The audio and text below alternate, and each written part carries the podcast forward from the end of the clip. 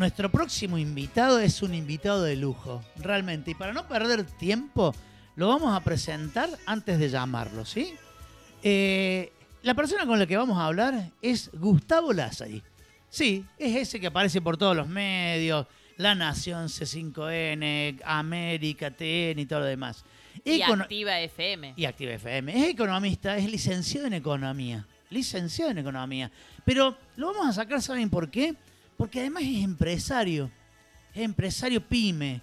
¿Cierto? Eh, es gerente general de un frigorífico. Sé que es en el rubro de alimentación. Eh, pero la verdad, habla, habla con una sencillez, ¿no? Así que, mira, acá me está mandando el ok, porque estaba en ruta, ¿cierto? Y me dijo, me, voy a estacionar en una estación de servicio y háblame. Así que, la verdad que va a ser de esos gustos que uno se da. Vamos a ver, vamos a buscarlo por acá. No me acuerdo el abecedario. Después de la A viene la B, después de la B. Mirá, y acá está, acá está el señor. Vamos a ver. Buscá en la L de Lázari. No, en la G de Gustavo vamos a buscar. En, la G de, en la G de Gustavo. Vamos. Hola, Señor Gustavo Lázari, ¿cómo anda, caballero? ¿cómo le va? Un gusto, señor Gustavo. Está estacionado, ¿no? No me va a hacer meter la pata, Total. ¿no? No, totalmente estacionado, maestro. Totalmente, no. El maestro es usted, profe. ¿Cómo anda usted? ¿Bien? No. Bien, bien, bien. Gracias por llamar. No, por favor, por favor. Gustavo, vamos a hacer un juego. Te propongo un juego para que sacar un poco de lo, de lo, de lo, ay, economía. Yo ya te presenté para no perder un minuto de tiempo y le dije quién eras a la gente, Eh, economista, licenciado en economía y todo tu currículum. Pero ¿sabes qué, profe? Vamos, vamos a hacer una cosa y vamos a hacer un juego. ¿Sí? Yo Dale. soy un extraterrestre recién llegadito de Marte, ¿no? Recién llegadito de Marte. Vengo con una bolsa con plata y le digo, che, ¿quién me puede asesorar? Y me dicen, el profe Lázari. Y entonces voy, me encuentro con vos, profe, y le digo, en esta Argentina, y vamos a hacer una cosa, profe, en esta Argentina, hoy no vamos a tener en cuenta la pandemia, ¿sí? En esta Argentina de hace unos años, ¿en qué invierto? ¿Puedo poner una pyme? ¿Usted me aconseja poner una pyme? ¿Con qué me encuentro para poner una empresa? De lo que sea. Bueno, vamos a suponer que tenés solamente pasaje de ida, ¿no? sí, Eh, sí. No tenemos la vuelta. Mm, no tenemos la vuelta. Bueno, va- va- vamos a hablar en serio. Aún con pandemia, va- vamos a empezar. Hay dos cuestiones. La Argentina es un país extraordinario. No, no, no hay, Tal no hay cual. mejor país para invertir que la Argentina. Tal cual. El problema es que es tan bueno que millones de personas, y fundamentalmente eh, la casta política, se agarra de quienes invierten para vivir sin laburar. Mm, Y lamentablemente vos podés, yo le diría al marciano, mirá, vos te podés bancar tres o cuatro, cinco, pero no te podés bancar medio país, claro, ¿ok? claro. Ahora, si, la, si vos me decís hoy, hoy te digo, la- lamentablemente la Argentina está eh, muy hostil a la inversión, es muy complicado. Eh, hostil porque cualquiera se sube a la garrapata del, de- del inversor, del emprendedor, del empresario, del comerciante. Eh, te digo cualquiera, te digo municipio, la nación, la provincia, cientos de organismos que no tienen mucha razón de ser y que no, no harían nada en el sector privado, pero en el sector público se creen que son semidioses. Mm, Y la verdad que hoy está complicado. Pero con muy poquito, Argentina podría ser un país extraordinario. Entonces, yo le diría al marciano, y te lo digo de onda, mm, es dedicarte a invertir en la Argentina, pero también dedicar algunos mangos, algún esfuerzo a tratar de cambiar el ecosistema, el ecosistema político institucional, porque si lo cambiamos, no va a hacer falta que vengas con guita de Marte. Se puede invertir sin plata, se puede invertir con, con, con inversores, con préstamos, con lo que sea, si el país es normal. Lo- lo- Los países normales no requieren guita para invertir, requieren ideas y proyectos, y eso es lo que sobra en la Argentina. ¿Me explico? Tal cual. Entonces, eh, tenemos que hacer el esfuerzo, fundamentalmente los argentinos, pues sería una vergüenza que esto lo cambien los marcianos, Mm, eh, de cambiar el, el ecosistema. Yo te digo un dato concreto. un departamento de tres ambientes, dos baños, lindo, bien, con todas las comodidades adentro.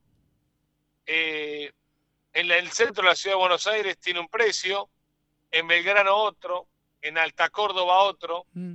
y en el Fuerte Apache, donde nació Tevez, tiene otro. El mismo, el mismo departamento. Porque el valor a las cosas se lo da el entorno. Entonces, si no invertimos en el entorno, esto, esto es un mensaje para los empresarios. Mm. Si los empresarios no invertimos en el entorno, en cambiar la institucionalidad argentina, en mejorar el país, nuestras propiedades van a valer cero.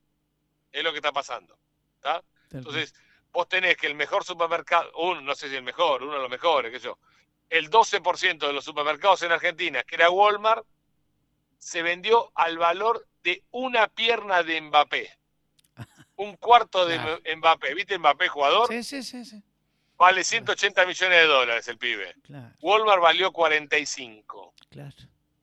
Entonces, eh, eso porque la Argentina no vale nada. No, es posible que un supermercado valga menos que la selección de Kosovo, que no clasifica a la Euroliga. Mm. Entonces, ahí te das cuenta que no, vale el entorno. Yo le diría al marciano amigo tuyo, flaco, ayúdame a cambiar Argentina y las inversiones vienen solas. ¿Y cómo le decimos al marciano? Saquémoslo al marciano ahora. Eh, yo vengo y me encuentro con que si abro un negocio se me vienen y me tiran por la cabeza más de 160 impuestos, Gustavo? Te caen en la cabeza 170 impuestos, te caen en la cabeza 14 matriculados que te tienen que dar una mano para aprobar el negocio, mm. cerca de más de 30 trámites, 34. Eh, por eso se hostila la inversión en Argentina. Y te cae en la cabeza lo más grave de todo, eh, que gracias a este gobierno no te conviene crecer, el peor negocio que te vaya bien, porque si llegas a hacer dos millones de dólares, tenés esa desgracia de hacer dos palos verdes, te cae el impuesto a la riqueza que como está diseñado, te come toda la utilidad arriba de dos millones de dólares. Por eso, tu mejor negocio es llegar a un millón novecientos. O negrear. Y, o, negrear. Y lo más grave de todo es que en, ningún, en ninguna circunstancia te conviene contratar gente. Entonces, ahí estamos generando un círculo perverso en Argentina donde es hostil la inversión y el mejor negocio es no contratar argentinos o extranjeros o personas. Eh, ahí es donde estamos en el horno. ¿ves? Porque lo lindo de un negocio es cuando vos llamás gente para laburar, cuando te crece, cuando te viene un pibe con ganas de comerse el planeta y vos te das cuenta que se lo come porque tiene ganas, tiene un pibito recién nacido, tiene eh, a la mujer, tiene el sueño para arrancar y no lo podés contratar. ¿Sabes la fuerza que estamos perdiendo? ¿Sabes la energía que la Argentina está dilapidando en frustrar gente? E, es mucho más que tirar un motor a la, a la laguna, a, o, estropear un motor tirándole arena. ¿Y por qué te crees que lo hacemos? ¿Y por qué te crees que lo hacemos eso, Gustavo? ¿Por, por inoperantes, inútiles o porque no queremos que crezca Argentina porque, porque no nos conviene? A ver, porque siempre lo vamos a tener comiendo de nuestra manito, que es lo que por ahí algunos quieren.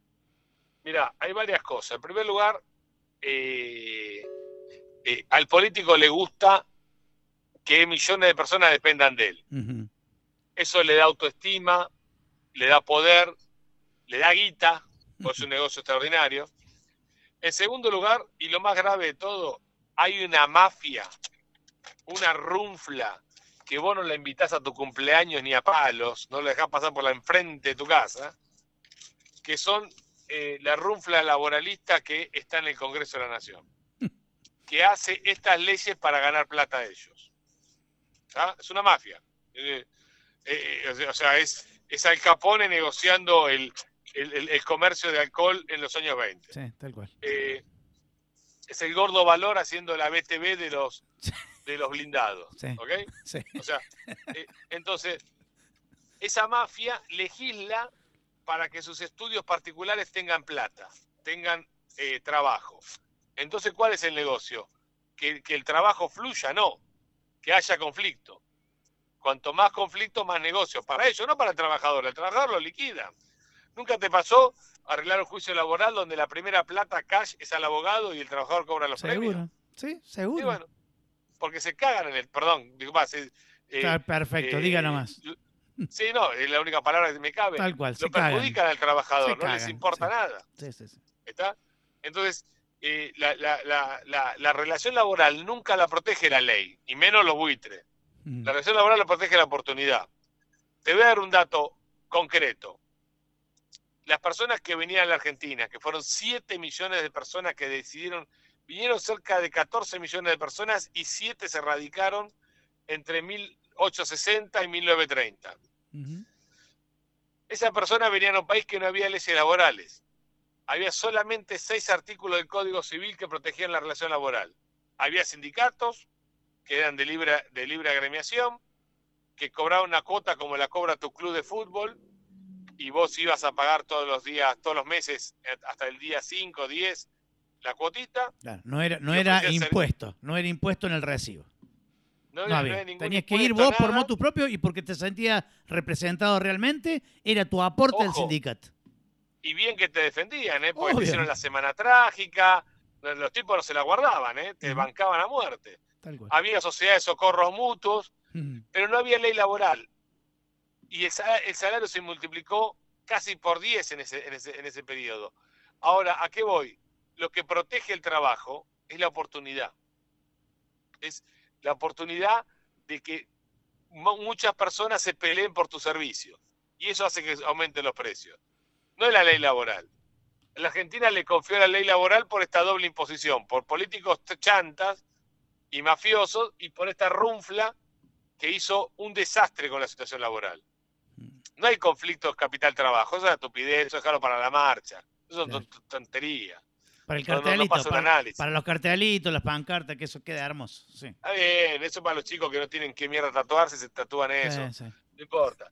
Pero, ya ¿viste, viste eso que se, can- se ocupan Sí. todo el brazo? Bueno, la última la del Che Guevara, pues no sé qué. Y después vos le preguntás Pero- cuándo nació y dónde, no tiene, no tiene ni idea. Ni idea. No, no, no, no pasa por ahí. La realidad es que eh, el mejor amigo del trabajador es el capital, es la inversión. Sin inversión no hay trabajo, sin inversión no hay máquinas, sin máquinas el trabajo es manual y con trabajo manual no ganan un mango. Esto es así, desde la historia de la humanidad, de Adán y Eva. Entonces, eh, Argentina tiene que romper con esa lógica proteccionista, tonta, donde protege estupidez, protege pereza, protege planes sociales y no protege a los reales tipos que laburan y se matan laburando. Y que es la energía perdida que estaba. Argentina no genera empleo desde hace 10 años. Mm. Es una, un récord patético. Eh, No, no generamos empleo genuino desde hace una década. Tal cual. Eh, y en eso tenemos que laburar. Así que yo confío en que esto se va a cambiar, no tengo ninguna duda. Ahora, Gustavo, eh, ¿cuánt- ¿cuántas pymes hay hoy? Paraditas y bien con sus papeles, digamos. Estamos hablando de, de- de- de las registradas. A ver, eh, Argentina es un país que no cuenta bien las cosas. Hay un informe del Ministerio de, Tra- de los yanquis en eso cuentan hasta los detalles, de hasta los dientes, te hasta los dientes de los dueños, sí, está bien. Sí. Pero bueno, y eso le permite hacer políticas públicas adecuadas. Pero bueno, Obviamente, con buenas estadísticas y serios números, hace cualquier cosa bien. Si no, sí. pero bueno, nosotros Argentina tiene un millón de empresas Un entre formales e informales y 600.000 formales registradas. De las 600.000, eh, hemos tenido una pérdida de 20.000 estos últimos dos años. Eh, normalmente todos los años se crean qui- 20.000 y, y se mueren 15.000 empresas. Siempre hay un crecimiento neto. Estos dos últimos años se están decayendo las empresas. Yo estimo que debe haber 580.000 empresas argentinas, de las cuales 1.000 son medianas y grandes eh, debe haber unas 500 grandes o menos, y el resto son todas pymes, con un promedio de 8 personas por, por eh, empresa. Ahí tenés pymes de 200, pues tenés muchas pymes de 3, de 4. Está bien. Y, y escúchame, Gustavo, te escuché decir una nota de esa que uno se queda con la boca así diciendo, pero la puta, ¿cuándo van a hacer las cosas simples? Te escuché decir que hiciste como una regla de tres simples. Dijiste, si tenemos tantas pymes y ayudamos a esas pymes, tomen a un empleado por año. En cuatro años metemos cuatro millones de personas laburando. ¿Es un número irreal ese? Eh, El, el número real es, si vos tenés 600.000 pymes, a una persona por año son 2,4 millones de personas en un, en un mundial, en cuatro años. Y tenés 5 millones de personas en dos mundiales en ocho años. Que pasa muy rápido, dos mundiales. Uf. Estamos en el 2022, es el mundial del 14, Tal cual. es el de Brasil. ¿entendés? Eh, ahora, Sí, aunque, eh, aunque en Argentina por ahí eh, eh, esos dos mundiales pasan un montón de cosas abajo del puente. no, no, en dos mundiales en Argentina pasa lo que en Noruega en un milenio. Claro, claro. Sí. Pero de- déjame decirte una cosa, vos dijiste, eh, si a las pymes las ayudamos, Mm. yo diría que no hay que ayudarlas. Hay que ir y preguntarle, campeón, ¿por qué no contratas a una persona por año? Mm. Y el tipo te va a decir, por 170 impuestos, por las regulaciones y por los juicios laborales. Hay que sacar eso. ¿Cómo se Y hace? ojo. Y obviamente, obviamente, sí, de- perdón. Son, son tres decretos, ¿eh? No es que tenés que cambiar la constitución y llamar al marciano para que te dé una mano. ¿eh? ¿Y pero por, qué por qué no lo hacemos, Gustavo? ¿Qué, qué, qué, qué, qué- por qué estamos empeñados en eh, morir con la bota puesta? Sabemos que estamos haciendo las cosas para la miércoles, que hace del 2011 que no se genera una fuente como la gente de trabajo, de que todo es para la foto, de que todo no dura, dura muy poco, y de que nadie continúa con lo bueno o lo poquito bueno que pueda hacer el que nos dejó, nadie lo continúa, hay que cambiarlo porque si no, no tiene nuestro sello y nuestro color partidario. Eh, ¿Cómo salimos de esa en cuanto a las fuentes de laburo y a las pymes? Mirá, déjame decirte una cosa, y vos- te agradezco enormemente este espacio y las preguntas, eh, porque son las preguntas relevantes. Eh, mira, yo co- co- convivo mucho con funcionarios. Yo presido, bueno, soy vicepresidente de mi Sí. cámara, voy a las reuniones, bla, bla, todo lo que vos quieras. Eh, primero, y te voy a decir algo, arrancar la crítica desde el sector privado. Mm. Eh, nosotros, los privados, no nos damos cuenta, no mensuramos lo que somos capaces de hacer. Qué bien. Eh, y nos creemos medio nabos, ¿viste? Eh, Nos creemos medio que, que no podemos. O fíjate que el argentino quiere competir, cuando juega la pelota quiere jugar con el Barcelona. Yo creo que Claro. a mí me sobran 30 años y 30 kilos, pero si me, pones los, me pongo los cortes juego contra Messi no me importa nada, aunque Claro. me baile. Obvio. Ahora, cuando, cuando hablamos de economía, decimos no, que cierren la economía, que no entren los uruguayos, los brasileños, que no entre nadie. ¿ok? Porque, nos- porque tenemos la autoestima baja, estamos muy golpeados. Eh, la, la, la, la élite argentina, política, sindical, empresaria, eh, intelectual, está convencida que Argentina nunca va a dejar de ser pobre Mm. y que es una quimera eso. Entonces, si vos, yo te digo, che, el sueño de que Argentina sin pobreza es posible, la gente se ríe. Una vez di una conferencia en el Chaco y dije, ¿por qué Bill Gates no se instala en Chaco? Y se rieron, pensaron que era un chiste. Y vos ves países que son una moronganda al lado del Chaco, de Formosa, de las provincias más pobres de Argentina, y son riquísimas. Claro. Te pongo un, caso de la, Con el- con, principal el 20, empresa- con el 20% de los recursos que tenemos nosotros en nuestra provincia. Sí, pe- pero menos. sí. la, la principal empresa proveedora, fabricante de barcos portacontenedores está en Suiza, que no tiene salida al mar, por ejemplo. Tal cual. ¿verdad? Entonces, la Argentina primero, déjame dar la respuesta larga, porque si tengo un minuto, me, me encanta la idea. Eh, primero, no se cree capaz. Pues, ¿y ¿Por qué no lo hacen? Porque no nos creemos capaces. Segundo, a algo más concreto, el poder está muy dividido. Hay 20 ministerios. No sabes con quién carajo hablas cuando hablas. Nadie tiene responsabilidad de nada. Y la verdad que muchas de las personas que van a los ministerios no van para arreglar la Argentina. Van para arreglarse su propia agenda porque salen y son consultores carísimos. ¿ah? Un tipo que te pasa por el Ministerio de Economía, aunque haya sido un desastre, tiene todos los teléfonos que tiene que tener y mañana labura de consultor y, y se llena de plata. Y muchos van a eso. Te hablo a nivel secretaría, subsecretaría, dirección, nación, provincia y municipio. Entonces, no tenés incentivos en la gente, en los funcionarios, a transformar esto. Y después no tienen herramientas. Y la principal herramienta la da el poder político. Acá no fallan los presidentes. ¿Está? A ver, eh, Alberto Fernández yo tenía una esperanza. Dije, este tipo va a agarrar la lapicera y se va a comer los chicos crudos. Falló, listo. Al diablo mi pronóstico.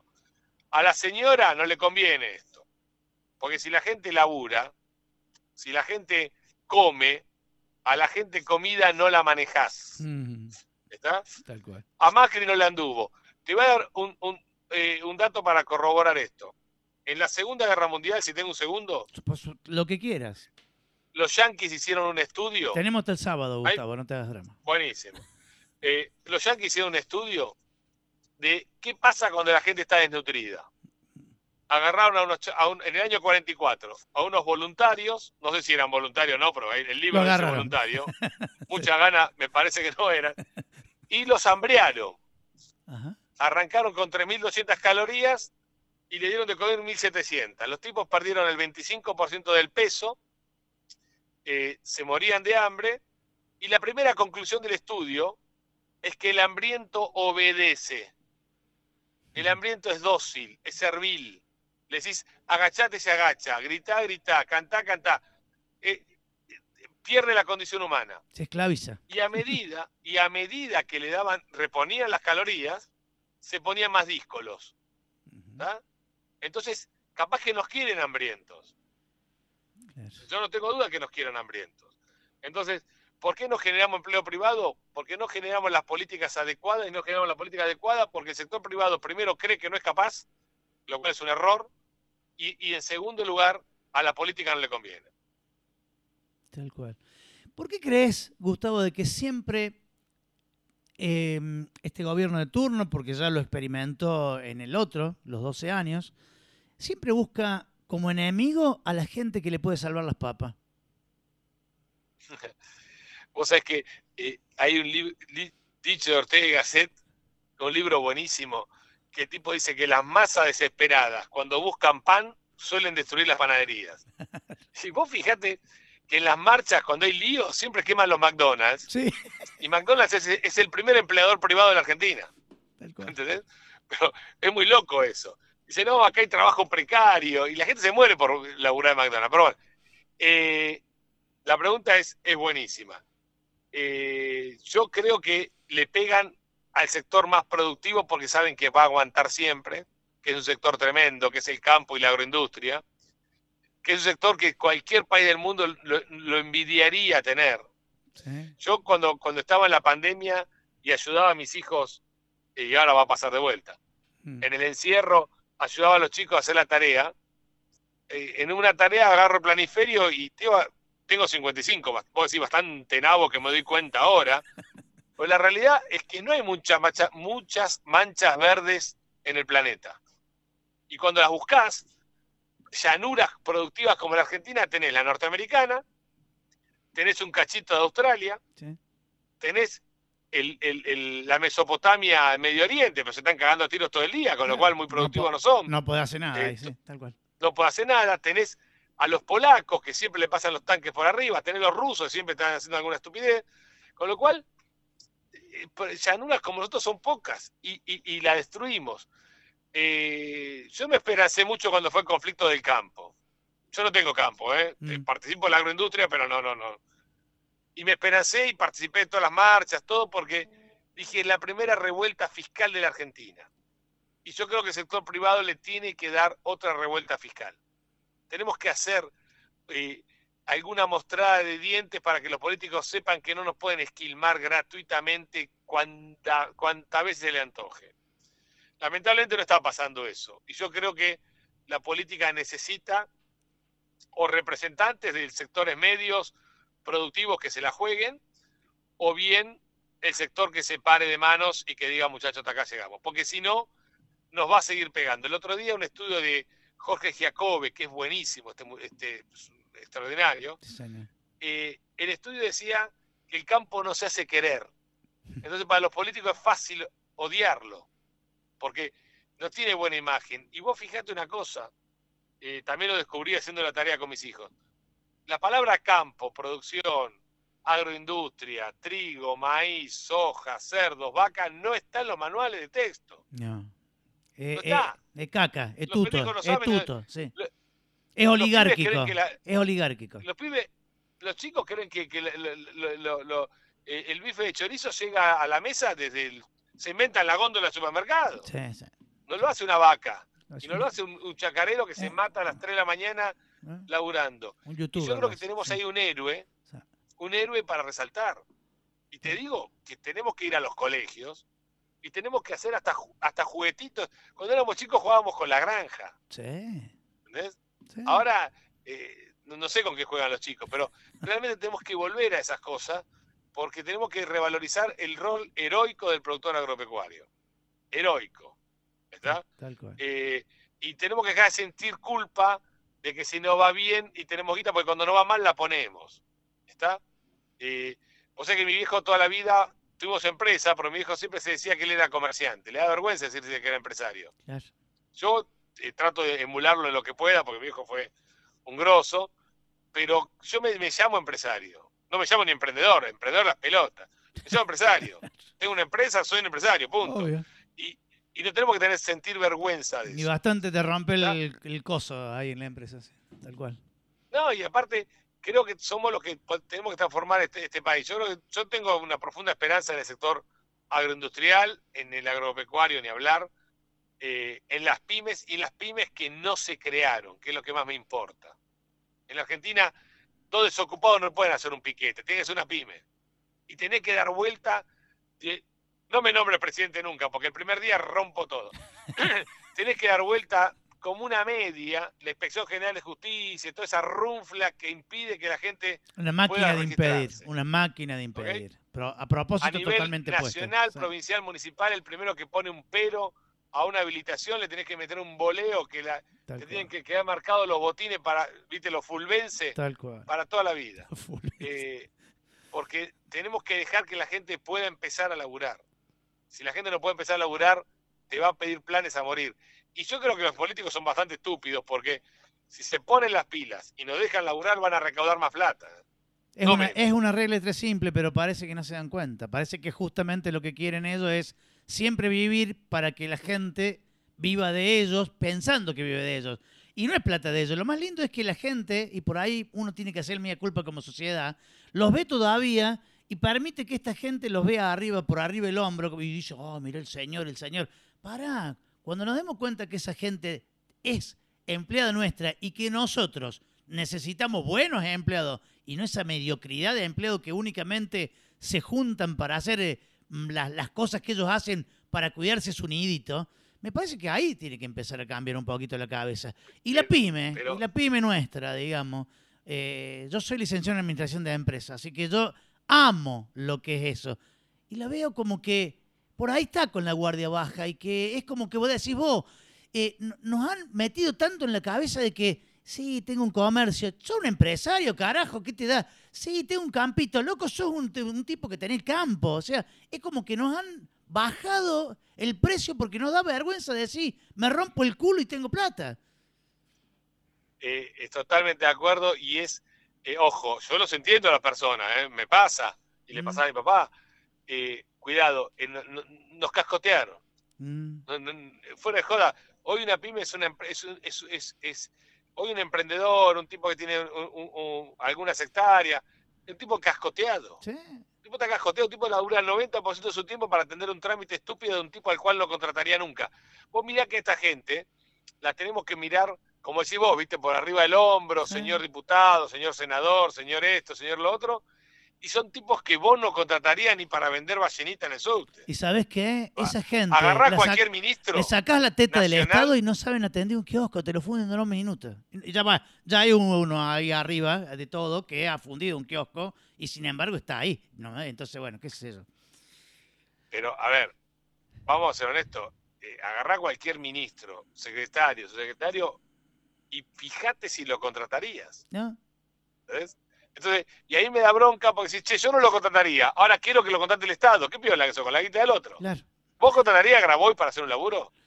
Eh, no. Tiene, tiene quit más inmaculado que, Tiene el quit virgen, sí, sí, sí. Es una cosa que es que- una que cosa... la nieve de los Andes. Más blanco imposible. Pero le damos, le damos puestos y direcciones de. O sea, estamos todos locos. O sea, y lo Ahora- aceptamos.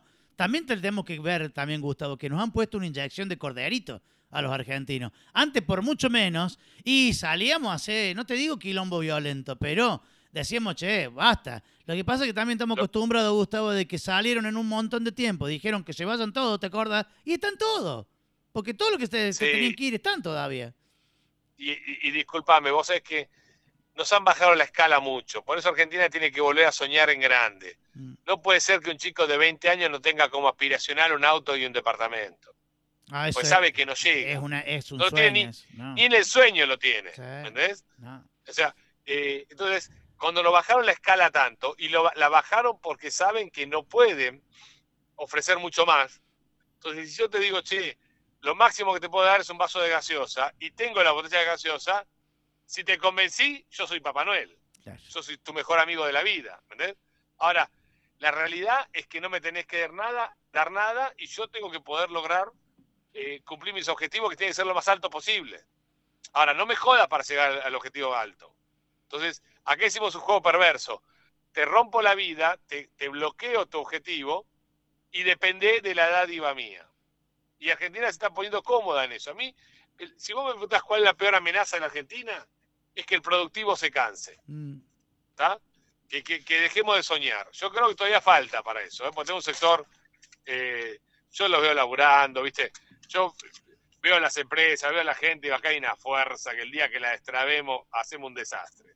tal ¿No? cual. Tal O sea cual. que yo eh, me peleo con mis amigos economistas, porque el economista generalmente utiliza estadística del pasado para extrapolar entonces te dice, no, mira, la elasticidad ingreso, empleo, es decir, cuánto aumenta el empleo por un punto de crecimiento del PIB, es 0,7. Ok, le digo, eso es del pasado.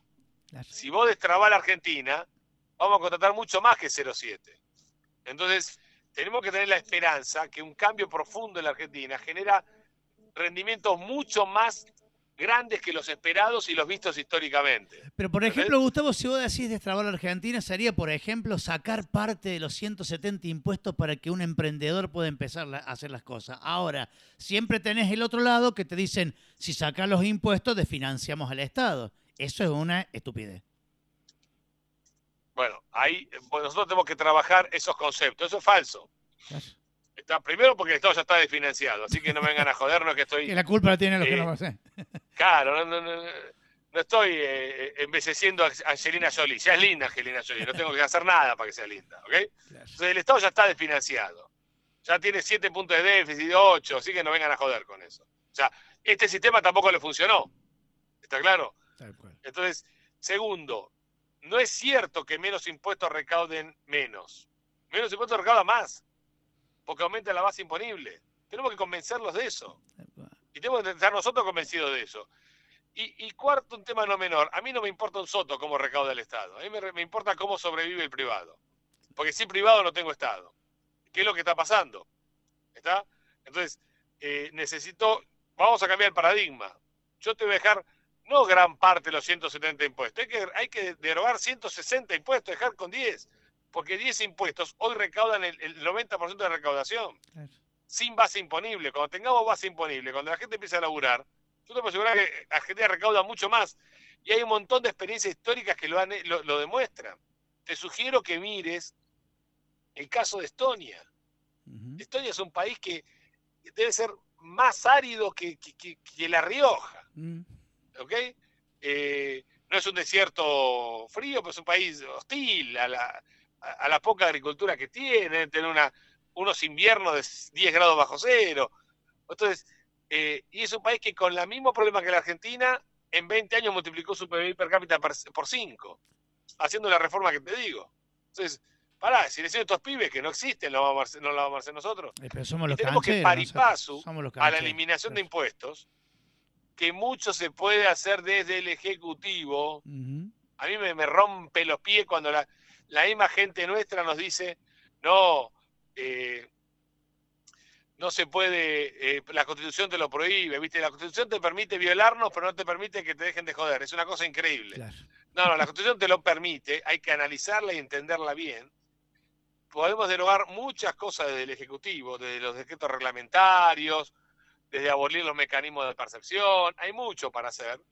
Y yo lo tengo bastante pensado y estoy estudiando todos los días ese tema. Eh, paripaso con la, con la eliminación de impuestos, que es eliminación, no es baja. ¿eh? Cuando los impuestos bajan, te diste vuelta, crecieron al otro día. Sí. Eh, y fundamentalmente eliminar ingresos brutos. Eh, paripaso con eso, y reemplazarlo con un impuesto a la última venta como los norteamericanos y dejarnos de joder de un día para otro. Hay que hacer la reforma laboral para los que no tienen empleo, dejarla que está, lo que tenemos para los que ya están, listo, chao, déjalo.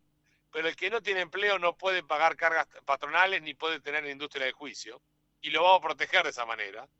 Y su salario bruto va a ser igual a su salario neto, y cuando el bruto sea igual que el neto, los que están en el actual sistema se van a querer pasar al otro, y los planeros se van a querer pasar al empleo formal. Obvio. Y vos en, en poquísimo tiempo vas a ver generar un montón de puestos de trabajo.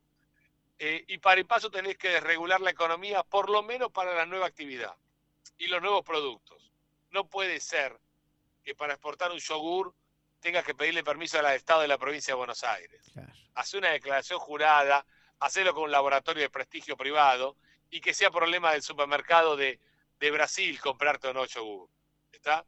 Porque cuanto más quintas ponemos adentro, más kiosco, más cometa, más, más, irregularidad y menos trabajo. Ah, más, cajas, más cajas que alimentamos, porque alimentamos muchas cajas que están guardaditas ahí debajo de los colchones siniestros y son por eso que se inventan eso, porque vos mismo me lo decís.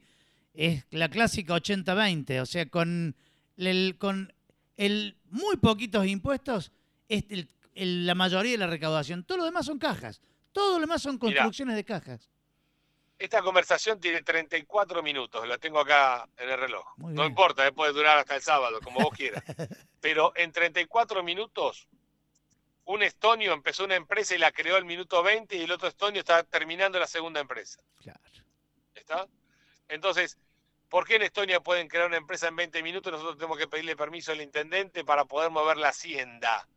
¿Desde cuándo? ¿No, no encuentran cuatreros y tenés que vos pedirle, chuparle la, media para mover una vaca. Entonces, dejemos de, sostener estos varones feudales de todas las provincias, todo el mm. país, que son una casta de inútiles, y que nos dejen laburar. Y lo tenemos que pedir con fuerza del sector privado, sin miedo. No tengamos miedo. Miedo es ingreso bruto, miedo es el impuesto, no puedo tener miedo a la competencia. Yo tengo una fábrica chiquita, ahí me agarra un italiano y me parte el medio. ¿Sabes qué? Prefiero competir con 50 italianos y españoles antes que te, la, porquería de ingreso bruto. ¿Está? y aparte, lo más importante, que no me pueden correr con esto, ya probamos con los impuestos, capo. Y, siete de cada diez chicos son pobres y el 60% de la población va a ser pobre a fin de año. Ya está, ya probaste. Querías patear al arco con el botín dado vuelta, ya pateaste, la mandaste a la tribuna, ahora deja de patear como, como me gusta a mí.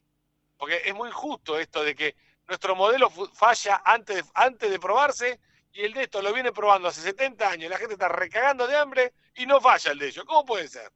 Entonces, ya está, ya rompiste la Argentina. El estatismo ya rompió la Argentina. Está destrozada la Argentina. Che, Gustavo, y, cuando, y, cuando vos te sentás... Económico y social que hoy sea mejor que hace 40 años. Ya está, ya rompieron todo. Multiplicaron la pobreza por 10 en 50 años. Listo. No vengan a joder. No tienen derecho ni, ni, te dejo hablar porque soy un tipo bondadoso, pero no tenés derecho ni, ni, ni nada. A eso iba yo, a eso iba yo. Cuando vos te sentas al frente de los funcionarios y le explicas porque sos conocido por ser muy directo y por decir exactamente lo que decís al frente de los que los tenés que decir. O sea que el, el miedo con el señor Lázaro no va. Eh, y cuando vos, eh, me imagino que ves las cabecitas diciendo sí, sí, tenés razón, y después salís de ahí y siguen haciendo lo que quieren. O sea que alguna vez van a tomar los consejos de gente que tienen la llavecita del comercio y es comerciante, que tienen la llave del pyme y no solamente la de la, la, de la, de la de la teórica que tienen ellos y que después cuando lo quieren poner en práctica hacen esa chanchada. ¿Cómo te sentís vos cuando salís de esas reuniones que me imagino que, uy, qué bárbaro, el funcionario, el, y al final después no se soluciona nada? Yo te digo que yo, primero que yo salgo de las reuniones con las venas destapadas, porque la presión, mm. yo, yo llevo mi sistema arterial a Harvard y hacen un festín, porque no, debe tener, o sea, destapo las arterias con la bronca que me agarro. Pero el tema es este, eh, yo no tuve reuniones con presidentes, tengo pocas reuniones con presidentes, pocas, con Macri de un par de veces nada más, eh, eh, en ambientes públicos, no, no, no en privado nunca. Pero cuando vos agarrás a un, a un ministro, el ministro te dice, yo puedo hacer cosas de mi área. Y como la parte económica está dividida en siete, no pueden hacer nada. ¿Está? Claro. Entonces, Siete el cabezas está para ponerse de autobloqueado. acuerdo. claro, No puedes tener 20 ministerios. Vos cuando te, cuando te vas al médico a operar, vos vas con 20 tipos en, la, en, en- en el quirófano, no, hay dos, tres, uno. ¿Cómo va a haber 20? Eh. Todos meten la cuchara, te hacen un desastre. Entonces, acá en Argentina se dividió los ministerios para inutilizar los ministerios e inutilizan al presidente. Y la verdad que yo te digo, soy honesto, lo que, te- lo que yo te propongo, para mí, el que lo hace queda, queda en la gloria por 100 años. Ahora, posiblemente no se haga millonario y posiblemente pierda una elección. No creo, eh, tengo mi duda, no creo. Y los tipos piensan solamente en eso. Ahora, la realidad es que Macri no pudo porque no se animó a ir a fondo con el cuchillo y esta banda no quiere. Esta banda es otra cosa. Esta banda juega otro partido. ¿Entendés? Esto disfruta a los pobres. Tiene otra Vos agenda, escuchás a además. Cristina Tiene, hablándole a un pobre tiene todo, todo- y lo está gozando, claro. lo goza, porque, porque le demuestra que ella habla bien, porque lo goza, te das cuenta. El alcohol en gel lo inventó Cristina mucho antes de la pandemia. ¿eh? Cristina abrazaba a un pobre y se pasaba alcohol por la mano. Mm, Les tienen asco. Si, si la prioridad fuera la salud, no se hubieran afanado la vacuna, maestro. claro. ¿Me entendés? Claro. O sea, le, le- le pusieron el hombrito antes ellos que todo lo demás. Entonces, te das cuenta que esta, esta lacra no, no, no, no quiere resolver el problema. Yo tengo una pregunta para hacerte. Yo lo que no entiendo es por qué los gobernadores no saltan contra esto. Por la Argentina está en 1852. billetera si mata no interior, Gustavo. Si no saltan los gobernadores, eh, eh, la, la RUNFLA Capital GBA va a seguir gobernando esto. Y- y yo creo que por ahí está la cosa. Yo confío mucho en el sector productivo de la ruta 6 para adentro. Mm, Confío en la pyme urbana, la conozco, yo soy de la capital federal, pero eh, confío en el sector productivo que algún día diga basta, hermano, basta, basta de jodernos de esta manera, basta de tener que pagar impuestos como loco y el camino rural no me lo hacen nunca. O, o lo hicieron 10 veces y se comieron 20 asfaltos. No te imaginas acá Pero- en Miramar, provincia de Buenos Aires, cómo lo sufrimos a eso que tenemos. De un lado, el otro día estaba hablando con un japonés hace buena temporada, ¿no? Con un japonés que estaba ahí mirando el mar y estaba con los ojos chiquitos, ¿no? Como japonés, y, pero estaba con los ojos llenos de lágrimas. Y yo que soy desubicado y zampado en todo, le digo, lindo, ¿no? Estaba mirando el mar. Y dice, lindo, el mar para un lado y para el otro lado vinimos por campo. Esto que tienen ustedes es maravilloso. Nosotros no lo sabemos ver. Nosotros no lo sabemos No, ver. no. A ver, la Argentina tiene una industria tapada que es increíble. O sea, yo el otro día, el- e- este año llevé a mis hijos a Bariloche. Mm. Hice, son 1.600 kilómetros.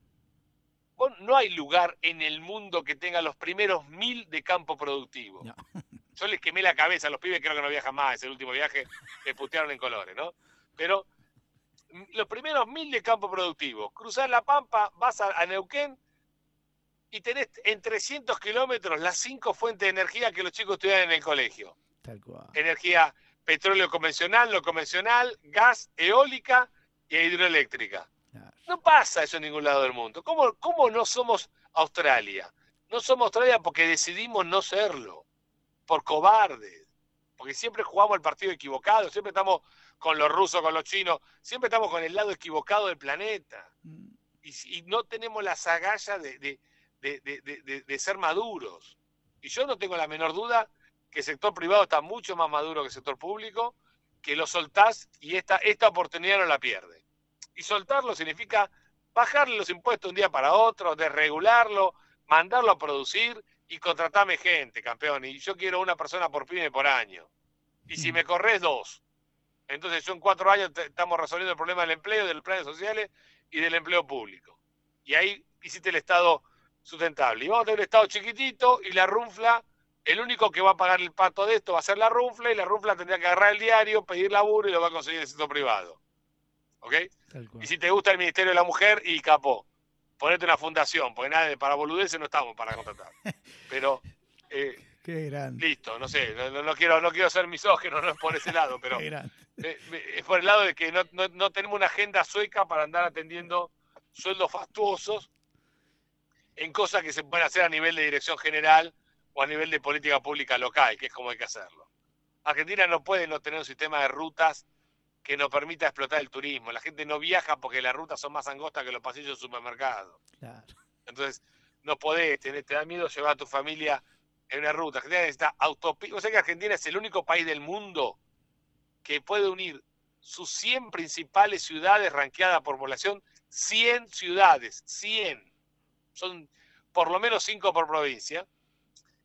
eh, con autopista, sin hacer ningún túnel, eh, sin cavar ninguna montaña Tal cual. con el, el, el costo por kilómetro más barato del mundo para fabricar autopistas, porque tenemos la que a todas las ciudades accedemos por llanura, que no pasa en ningún lado. Los tanos cada tres kilómetros tienen que romper una montaña y tienen más autopistas que nosotros. Entonces, me parece que eh, tenemos que tomar la decisión y desde el sector privado empujar a que se tome la decisión. Y, y no aplaudir cuando un ministro dice, vamos a hacer 20 kilómetros de autopista, flaco, matate, 20 kilómetros de autopista lo hago yo a la noche cuando tengo, cuando tengo insomnio. Vos tenés que hacer 3.000 kilómetros de autopista por año.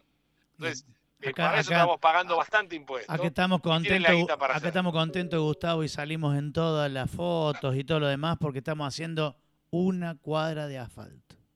En serio te estoy diciendo. Una cuadra de asfalto y salen todos los funcionarios a sacarse la foto con la máquina, que debe ser la máquina donde estacionó mi amigo, el, el extraterrestre que hablábamos recién, porque la miran como si fuera un ovni. La miran como si... Es una máquina que está pasando y sacando tierra. Y estábamos todas las fotos y porque el municipio avanza, avanza para el lado de eso. Gustavo, realmente un placer hablar con vos. Pero déjame que te diga dos cosas antes de que, de, de- de de que te no- nos vayamos. Obviamente, invitarte para que en algún momento podamos salir nuevamente y darte dos gracias. Primero, porque por el famoso camine, señora camine, ¿cierto? Sos el, el hijo de la gran Lita de Lázari, una señora en el cual me saqué siempre el sombrero desde chico, por los huevos que tenía y parece que se lo ha inculcado a su hijo. Y segundo, ¿sabes por qué? Porque tu currículum es extensísimo. Puedo decir estar 10 minutos, economista, licenciado, ta, ta, ta, ta. Pero ¿sabes lo que tenés, profe? Calle.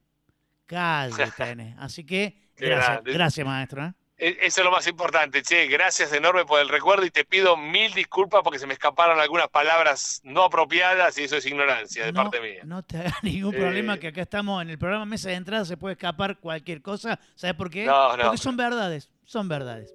Así que, Gustavo, un placer y cuando quieras acá el teléfono y micrófono abierto para darnos otro placer de estar con vos. Maestro, enormes gracias, ¿eh? Y cuando quieras a disposición. Dale, Dale. te agradezco muchísimo. Un abrazo, querido. Muchísimas gracias. Chao, viejo. Chao, chao. ¿Qué decir? ¿Qué decir? Nos dejó sin palabras. ¿Qué decir? Sin palabras, pero no porque no tenemos nada para agregar, sino porque fue tan claro, tan directo, tan hablar sin tapujos, tan hablar sin rodeos, que si te quedó alguna duda, volvé a escuchar mesa de entrada, porque la verdad no dejó ni una sola, ni un solo fundamento por explicar, ni un solo, ni una sola arista sin transitar. Impecable, Impecable. imperdible. La verdad que es eso de que por ahí es gente que es necesaria, necesario eh, escucharla. Eh, porque es una persona de que mm, al aire de los grandes medios dice cosas y no le importa al frente de quién las dice. ¿Sabes qué? Dice, este gobierno hizo esto mal, esto bien, esto lo hizo para miércoles y este no. ¿Y saben qué? Es la persona que tiene calle, ¿me entiendes? Que no se la cuentan, que se levanta a la mañana y va a abrir su empresa o su microemprendimiento y da clases y esto y el otro. Calle, no es solamente el bla bla y te ponen a vos como ministro de, secretario de, y tenés menos experiencia que yo jugando al golf. Y cuando hablamos de calle, no hablamos de calle de la mala, la que te hace ir por el camino más corto, hablar desde la vivada, querer joder al otro para que vos supuestamente progreses. Cuando hablamos de calle, hablamos de escuchar a la gente, de recorrer, de laburar, de entender lo que pasa cuando una situación le llega. La verdad esta gente es un placer escucharla. Y eso es lo que quiere hacer Mesa de Entrada. Tener estos placeres, pero en estos casos personales, pero para vos. Para que escuches, para que escuches una campana de gente que sabe, una campana de gente que no está políticamente influenciada por la mezquindad.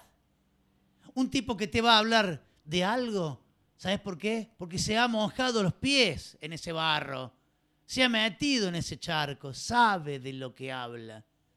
Y eso es bueno.